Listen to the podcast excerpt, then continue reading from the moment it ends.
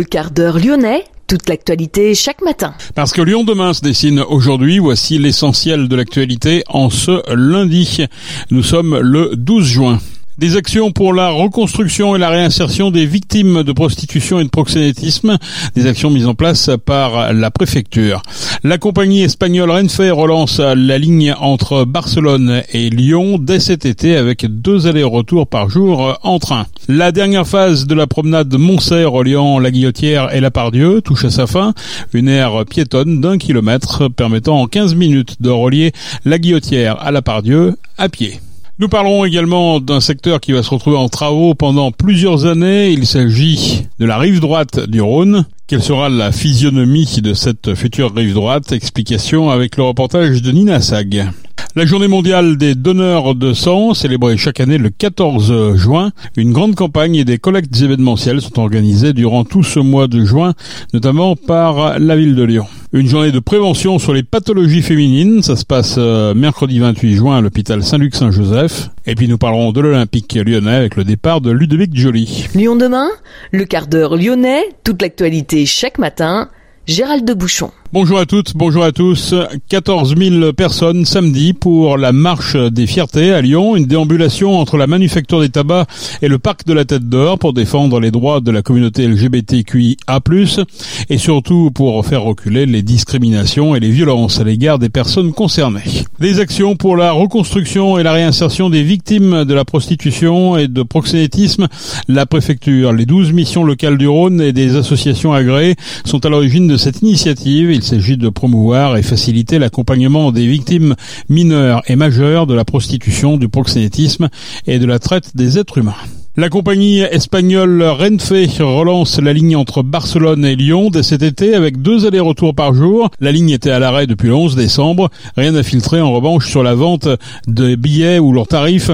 La SNCF en décembre avait mis en avant des raisons économiques pour justifier l'arrêt de la ligne Lyon-Barcelone. Renfe aurait pour projet de lancer une liaison entre Paris et Barcelone et peut-être entre Paris et Lyon, comme le fait déjà la compagnie italienne Trenitalia.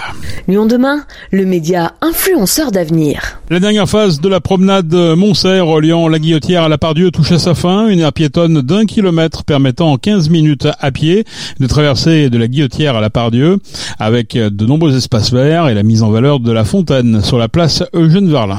En 2030, l'axe nord-sud ne sera plus qu'un mauvais souvenir, arrangé au rayon des parkings sur berge d'avant 2005. Quelle sera la physionomie de la future rive droite? Réponse dans ce quart d'heure lyonnais avec l'architecte paysagiste Bertrand Vignal que Nina Sag a rencontré. Trop de nuisances sonores, olfactives et visuelles, la rive droite du Rhône, pourtant stratégique et bordée par des sites importants comme l'Hôtel Dieu, doit se transformer pour retrouver un esthétisme et offrir un cadre de vie amélioré et sécuritaire pour les habitants et les touristes. C'est donc un vieux projet lyonnais et une mesure phare du mandat écologiste qui va bientôt commencer concrètement.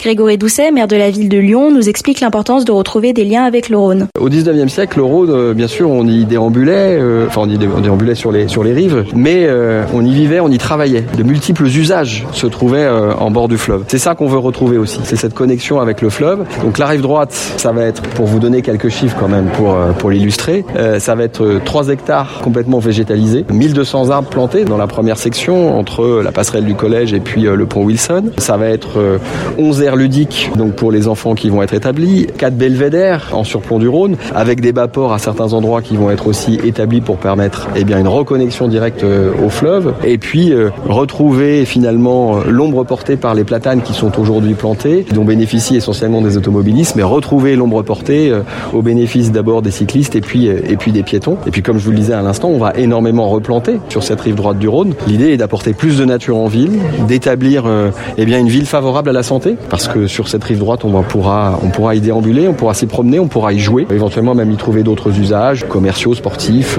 qui restent encore à établir et à définir au gré de la grande requalification requalification de cette rive droite. Parce que là, là ce qu'on vous a principalement présenté aujourd'hui, c'est ce que je vous disais, c'est entre la passerelle du collège et le pont Wilson. Mais le projet dans ses phases 2 et 3 a vocation à couvrir eh bien, un espace beaucoup plus grand. Et puis à terme, encore à terme, l'idée c'est vraiment de pouvoir aussi aller jusqu'au musée des confluences. Une fois qu'on aura pu avancer sur la requalification de la M6-M7, on pourra aussi eh bien, travailler sur la rive droite du Rhône jusqu'à la confluence. De 2024 jusqu'à 2026, on aura cette première section qui sera effectuée. On s'engage dans un processus qui, qui s'étalera sur plusieurs mandats, mais je vous rappelle que ce processus, il a finalement au global, quand on regarde la ville dans son ensemble, en tout cas quand on regarde nos deux cours d'eau, il a déjà commencé depuis plusieurs mandats, puisque c'est sous le premier mandat de Gérard Collomb que la rive gauche a été faite, et puis il y a eu les projets rive de Saône, qui eux-mêmes ne sont pas complètement terminés, puisque la Saône mérite aussi qu'on s'y attarde davantage. Elle offre de magnifiques perspectives sur certains quartiers de la ville de Lyon. On ambitionne aussi de pouvoir y travailler à terme, mais là, à ce stade, c'est un peu trop tôt pour vous en parler.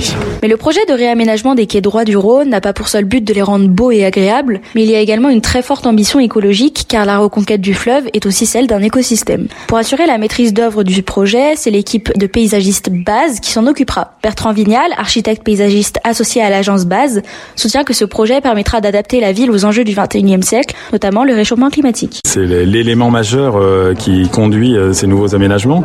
Donc euh, comment on adapte les espaces publics, comment on vient les désimperméabiliser, comment on vient faire des pratiques et, mettre des lieux à l'ombre pour des pratiques du matin, du soir, comment on, traduit l'idée de dire je vais aller dans l'espace public pour me rafraîchir et pas rester dans mon appartement dans, la clim et rencontrer aussi, aussi des gens. Ça c'est un des grands socles effectivement du, du projet. Alors ça passe par beaucoup de plantations, beaucoup d'arbres, la reconstitution du grand aliment patrimonial euh, qui a été malmené par euh, l'arrivée de la voiture euh, le long du, tout au long du XXe siècle. Donc redonner beaucoup d'espace de jardin aussi, beaucoup donner beaucoup d'espace d'usage pour toutes les générations, d'avoir ce qu'on appelait par exemple des parcours ludiques, pas une aire de jeu, mais 11 aires de jeu, des carrefours ludiques, toute une, une pratique, on va dire, de la promenade, de la déambulation qu'on pourrait trouver comme un très grand parc linéaire finalement et qu'on pourra utiliser euh, en complément du parc de la Tête d'Or, de la rive gauche. Euh,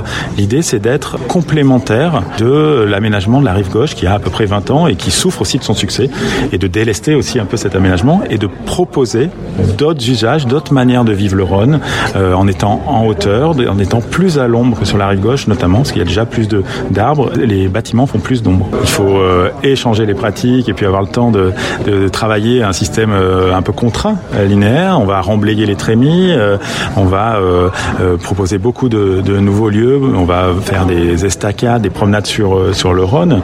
Donc ça demande beaucoup d'études, notamment des études faune flore et puis des études très très particulières d'études d'impact. En gros, on, va commencer les premiers travaux fin 2025-2026 sur la partie qui est vers Grolet entre Wilson, le pont Wilson et le pont de Lafayette et la passerelle du collège, en transformant cet endroit trois voies de circulation vont être enlevées pour faire un grand jardin. Ça, ça va être vraiment majeur et assez rapide finalement, c'est dans, trois ans. Mais avant ça, on va faire tout un travail de préfiguration, c'est-à-dire qu'on va installer déjà des tas de lieux, de bancs, de situations, de belvédères. On va désimperméabiliser les sols. On va installer la voie lyonnaise 6 quasiment définitive sous les platanes sur l'ensemble du linéaire, sur euh, le reste des lieux qui n'auront pas été, euh, on va dire, ciblés dans un premier temps sur le, le projet. Vous l'aurez donc compris, le paysage urbain va drastiquement changer, mais cela va se faire au profit des piétons et des cyclistes. Le bouleversement le plus important sera donc pour les qui verront leur surface se réduire drastiquement. Par conséquent, beaucoup ont manifesté des inquiétudes concernant les potentiels embouteillages, même si les élus clament qu'il y a une diminution de la circulation des voitures sur les routes lyonnaises. Merci Nina. La journée mondiale des donneurs de sang, célébrée chaque année le 14 juin, une grande campagne et des collectes événementielles sont organisées durant tout ce mois de juin. Objectif sensibiliser de nouveaux donneurs afin de renforcer les réserves de poches de sang. Deux lieux emblématiques de la ville de Lyon seront ouverts à cette occasion. L'hôtel de ville ouvrira ses portes jeudi et vendredi. L'auditorium de Lyon lundi prochain. Les inscriptions s'effectuent en ligne sur dondesang.efs.santé.fr. Un million de patients sont soignés chaque année grâce aux dons de sang. Une journée de prévention sur les pathologies féminines, ça se passe le mercredi 28 juin à l'hôpital Saint-Luc-Saint-Joseph. Objectif permettre aux femmes de rencontrer les spécialistes à l'hôpital. Des ateliers seront consacrés à l'endométriose, l'acupuncture, les violences faites aux femmes, la prévention et le dépistage du cancer du col de l'utérus, la rééducation périnéale, l'incontinence anale, le centre de planification et d'éducation familiale. Des rencontres seront proposées aux futures mères autour de la préparation à la naissance, l'accompagnement psychique de la naissance, de la nutrition pendant la grossesse et l'allaitement maternel. En fonction des besoins, des rendez-vous complémentaires et un suivi pourront être proposés au sein de l'hôpital. Retenez cette date le 28 juin, donc à l'hôpital Saint-Luc-Saint-Joseph. Pour éradiquer le cancer du col de l'utérus, il faudrait que 90% des filles soient vaccinées à l'âge de 15 ans, 70% des femmes dépistées et que 90% des femmes chez lesquelles une pathologie cervicale a été décelée suivent un traitement.